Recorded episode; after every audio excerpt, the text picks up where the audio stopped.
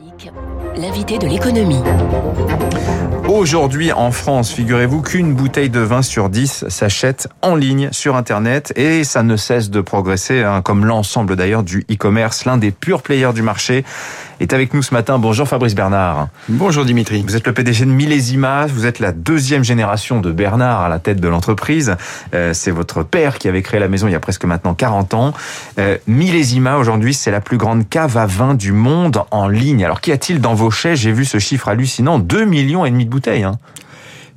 Effectivement, c'est euh, la cave dont on aimerait être le client. C'est comme ça que mon père l'a créé.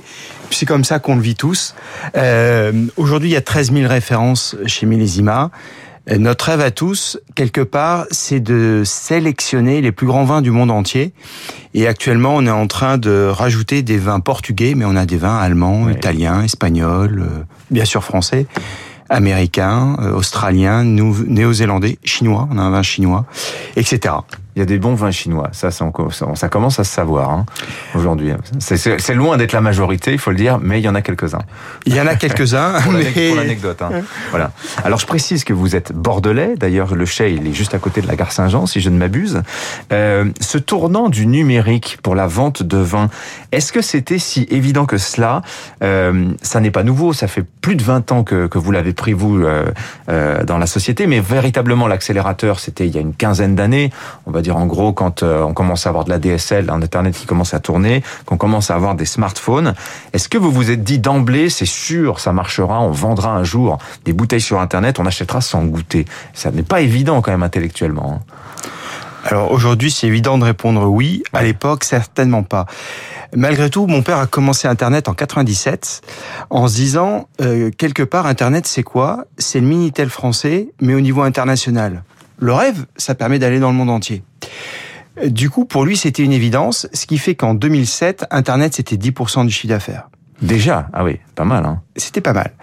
Et à partir de 2007, on s'est dit, mais c'est pas possible, il faut qu'on accélère, il faut qu'on aille plus loin. Et Internet a un défaut, c'est qu'il coupe la relation entre le client et, euh, et, le vendeur quelque part. Donc on s'est dit, il y a une solution, il faut qu'on rajoute des vidéos, il faut qu'on rajoute du contenu pour tout simplement ramener de l'humain, ramener du conseil.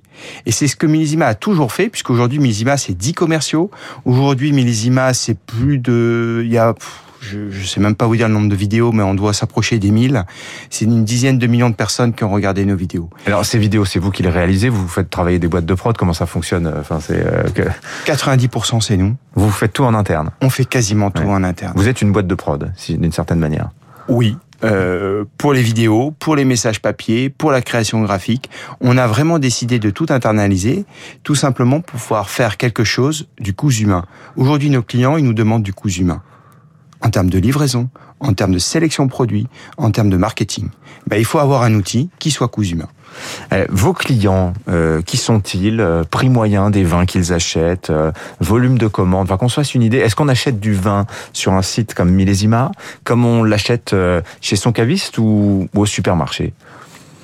Alors supermarché, je pense pas parce qu'il y a zéro conseil.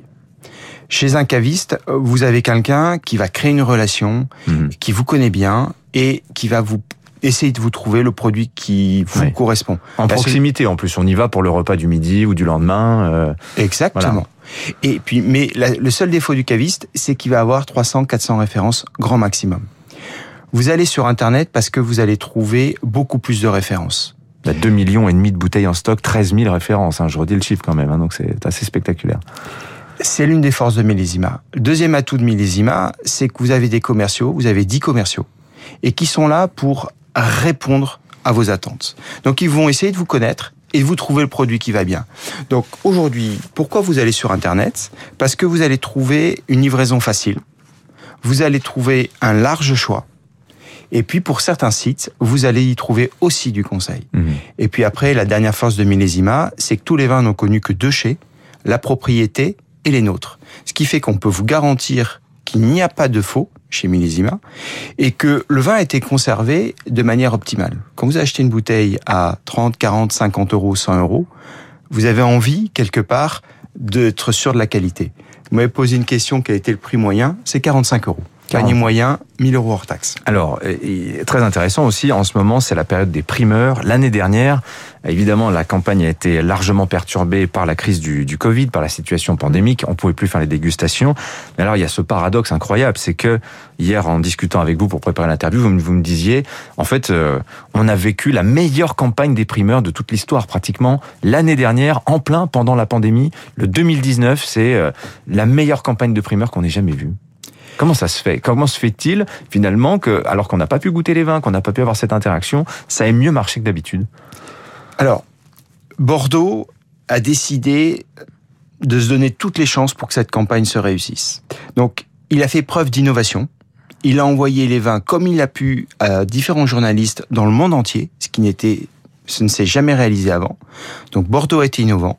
Bordeaux a su trouver le juste prix qui a donné envie aux consommateurs de revenir mmh. et de regoûter des Bordeaux. Le juste prix, c'est 25 à 30 de baisse hein, quand même l'année dernière. Hein. Alors, il y, avait, il y avait, vous Bordeaux a admis qu'il était trop cher. En fait, c'est un peu ça qu'il faut, comme ça qu'il faut le décrypter. C'est dur à dire que Bordeaux est trop cher. Quand vous regardez les grands vins américains, quand vous regardez les grands vins de Bourgogne, quand vous regardez les grands vins italiens, ils sont aujourd'hui presque plus chers que Bordeaux. Mmh. Ce qui est un avantage concurrentiel. bah oui. Vous êtes, on est, on est bien d'accord. La seule chose, c'est que c'est compliqué pour Bordeaux de se dire on est moins cher que ces autres grands vins. On est là depuis beaucoup plus longtemps on a une véritable qualité. Bordeaux a fait des investissements colossaux. Si aujourd'hui vous allez dans les grandes propriétés viticoles, je pense à des Calon Ségur, je pense à des Tromplon Mondo, je pense à des Aubailly, euh, qui sont les derniers investissements qu'on a eu à Bordeaux. Vous avez des mmh. chais extraordinaires à la pointe de la technologie. Ça veut dire qu'ils font des concessions sur leur marge aujourd'hui, tous ces châteaux qui ont investi et qui ont consenti des baisses de prix substantielles. On est presque un quart, un tiers du prix en moins hein, quand même. Hein. Il y a des marges confortables à la propriété. Donc oui, ils ont fait des efforts substantiels, mais je, ils étaient totalement nécessaires dans cette campagne il s'était pas possible de garder les mêmes prix. Bordeaux aurait été arrogant. Mhm. Donc avec cette baisse, Bordeaux n'est plus devenu arrogant. Bordeaux, euh, a, enfin quelque part cette baisse a permis à des gens de revenir à Bordeaux, de regoûter les Bordeaux. Mhm. Et alors justement, est-ce que ça s'est traduit euh, dans les volumes? Et qu'en est-il de cette année? Est-ce qu'on reste encore euh, à des prix bas ou est-ce qu'on considère que 2020 était une parenthèse exceptionnelle? Et on a on a on a limité la casse ou on est entré dans une nouvelle ère, si je, si je puis dire, une nouvelle ère commerciale pour les vins de Bordeaux? Alors, nouvelle ère commerciale, Peut-être excessif, ouais. Ça me semble un peu excessif. Euh, cette d'abord, cette campagne 2019 a été pour nous la plus grosse campagne qu'on ait jamais réalisée après le millésime 2000.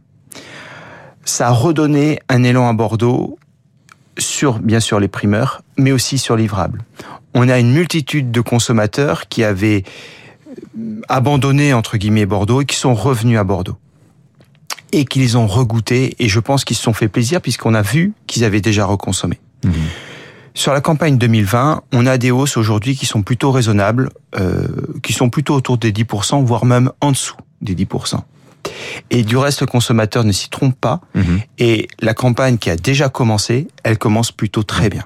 Comment va l'entreprise On évoquait ce rapport de l'ordre des experts comptables juste avant votre intervention avec François Vidal. Il nous disait que finalement, on voit qu'on a des PME qui ont, euh, pour leur grande majorité, évidemment, il y a des nuances sectorielles importantes, euh, mais sauver leur bilan. On fait parfois des chiffres d'affaires supérieurs. Millésima, comment vous sortez de la crise? Est-ce que vous êtes dans ce cas de figure, à savoir bon chiffre d'affaires, mais on s'est endetté? Alors, on s'est endetté. Oui, un petit peu parce qu'on fait partie d'un groupe familial, on est 412 actionnaires. Donc, euh, toutes les sociétés du groupe n'ont pas vécu le, confinement de la même manière. Donc, il y en a qui se sont endettés et Millésima l'a fait, mais dans une vision groupe et pas dans une vision euh, juste euh, de la société.